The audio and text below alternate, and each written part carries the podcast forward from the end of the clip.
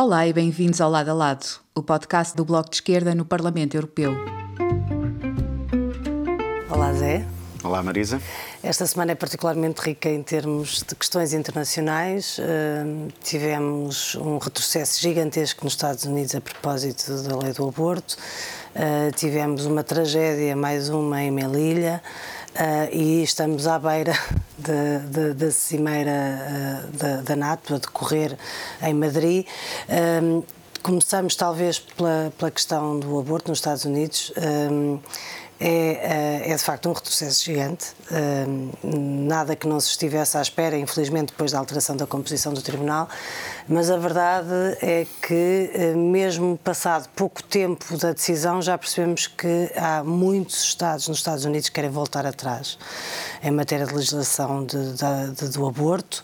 E, portanto, isso significa um, que para milhões de mulheres uh, e de raparigas nos Estados Unidos o acesso ao aborto uh, legal uh, passa a ser indisponível e, por isso, um risco enorme, ainda maior para a saúde pública e para tudo aquilo que nós reconhecemos como direitos sexuais e reprodutivos. E isto tem impacto generalizado e, obviamente, estamos a falar de uma questão de direitos humanos, portanto, é uma questão que nos diz respeito a todos e a todas, eh, porque é direitos humanos e não apenas circunscrita aos Estados Unidos. Esta decisão mostra várias coisas. Em primeiro lugar, mostra que, que os direitos não são conquistados para sempre. Vezes temos uma certa tendência a pensar que, nomeadamente nesta área, do, dos direitos humanos, dos direitos sexuais e reprodutivos, que, que, que é uma coisa que o, o simples passar do tempo uh, vai tratando de garantir uh, e isto mostra-nos que não é assim. Uh, aliás, já depois dessa decisão, um dos juízes foi também dizendo que, que é preciso começar a olhar também para as questões da contracepção. E, portanto, isto nunca é suficiente. Ainda agora, as forças conservadoras nos Estados Unidos conseguiram este recuo e já estão a pensar nos próximos. Portanto, há uma enorme ofensiva uh, do conservadorismo norte-americano. E aqui uh, na Europa tivemos o caso da Polónia, temos vários casos. Nós na Europa estamos a assistir a coisas semelhantes em muitos países, a recuos muito substanciais, inclusive à proibição de facto uh, do acesso a estes direitos e mostra também as perversidades de um sistema em que decisões desta natureza são tomadas por tribunais. E, portanto, em vez de termos debates públicos e decisões democráticas sobre, sobre estas matérias, o que temos são jogos de bastidores sobre a composição dos tribunais que levam a que, de, de um dia para o outro, porque, uh, porque os republicanos se mexeram bem na composição do, do, do... E, porque está, e porque está completamente dependente das maiorias existentes no momento, portanto, no momento da nomeação, não no momento concreto, mas no momento da nomeação. Exatamente, e portanto, ehm, nós, apesar de tudo, em Portugal, eh, eh, tivemos uma via democrática e até referendária, embora essa não fosse a nossa, a nossa posição, o que dá, apesar de tudo, outro tipo de, de, de solidez.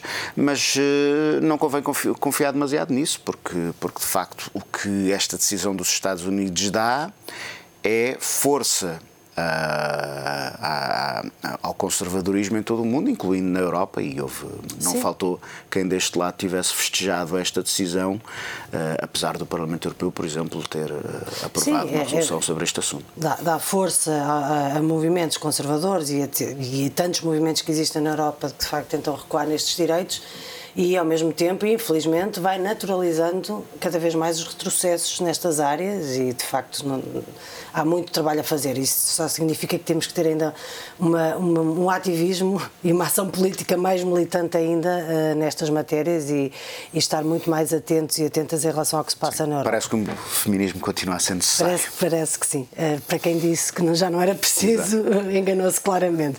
Um, eh, além desta questão, eh, como disse, tivemos mais uma situação trágica em Melilla. Ehm, um comportamento absolutamente vergonhoso e inaceitável das autoridades marroquinas e também do governo do Estado espanhol, diga-se de passagem. Uh, mais migrantes que perderam a vida. Nós ainda esta semana tivemos aqui a honra de ter no Parlamento Europeu a Sultana Caia, uma grande ativista, defensora dos direitos do povo sarauí, da, da autodeterminação, uh, aliás, que foi a nossa nomeada ao Prémio Sakharov do ano passado, enquanto estava em prisão, prisão domiciliária, e ela agora terminou a prisão domiciliária e veio aqui ao Parlamento e foi muito importante ter vindo uh, falar e, de viva voz e explicar o que têm sido as agressões sistemáticas das autoridades marroquinas em todas as frentes. No caso do Sara Ocidental já as conhecemos e continuam a ser muito silenciadas um pouco todo o mundo e o governo de Pedro Sánchez, acho com desculpa das questões relacionadas do gás e da dependência do gás, etc., fechou os olhos a tudo isso e, e obviamente, em aliança, aliança permanente com, com, com, o rei de Marrocos e com as autoridades marroquinas, eh, tentou pôr mais uma pedra sobre a autodeterminação do povo sarauí e depois os, os, os sistemáticos eh,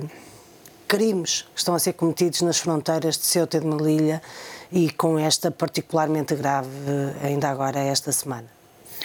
Eu, eu acho que este tipo de incidentes mostra um bocado eh, eh, como, como muitos países europeus gostam-se de pregar permanentemente a superioridade europeia em matéria de direitos humanos um, e quando estão em jogo interesses económicos, sejam acordos de pesca com Marrocos, seja uh, de... o acesso ao gás natural, Sim. os direitos humanos valem zero. E essa é a política do Estado espanhol atualmente em relação ao Saara Ocidental e em relação a Marrocos. É isto, é uma política de pura gestão económica o, o que significa legitimar e apoiar todos os crimes que o Estado marroquino uh, queira cometer e tem cometido vários, então no, no, no, que diz respeito ao Saara Ocidental é, faz parte do cotidiano, infelizmente. E como se não bastasse esta associação permanente a um, a um governo e, uma, e autoridades que têm tido uma situação permanentemente criminosa, como disse, só para retomar um bocadinho, uh, a Sultana contava-nos ontem uh, de que, enquanto esteve em prisão domiciliária, uh, foi vítima de violações sucessivas, ela e a irmã.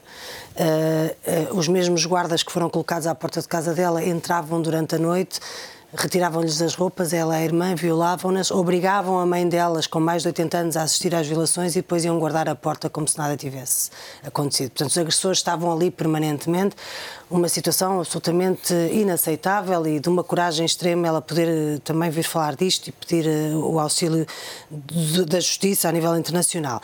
Mas, como estava a dizer, Há esta associação permanente do, do governo das autoridades espanholas a este governo criminoso de Marrocos e, neste caso em concreto, abriu a porta também para que Pedro Sanches ache que este é o momento ideal para pedir ajuda e reforço da posição da NATO em relação a estas matérias, numa altura em que decorre, como dissemos, a cimeira da NATO em Madrid. Portanto, o, o Pedro Sanches o que diz é que uma organização como a NATO, que desde 2010 considera, ou passou a classificar as, as as migrações como ameaça para poder justificar a intervenção militar, se for necessária, em casos de cruzamento de fronteiras, é com esta organização que Pedro Sánchez quer reforçar o controle das fronteiras de Ceuta e de Melilla. Sim, aliás, o, o, é, é, é bom também para para, hum, para ilustrar um pouco a, a, conversa de que a NATO é um clube de democracias. Agora, a NATO também trata de assegurar uh, uh, o, o, apoio, neste caso apoio militar, a regimes como o de Marrocos, uh, e isso é bastante esclarecedor sobre, um, sobre os verdadeiros propósitos da NATO e, a, e as razões sinistras a que alguns dos seus membros recorrem à NATO ou pedem o, o, o concurso da NATO. Sobre as restantes conclusões da Cimeira, depois uh, falaremos. Sim, sabemos quais são é... as, as, as reivindicações, mais investimento militar, mais despesa em defesa por parte dos Estados-membros da NATO, enfim, tudo aquilo que já sabemos e que temos vindo a falar, mas sim sobre as conclusões falaremos então na próxima semana. Até para a semana. Até para a semana. Obrigada por nos terem seguido. Regressamos na próxima semana. Até já.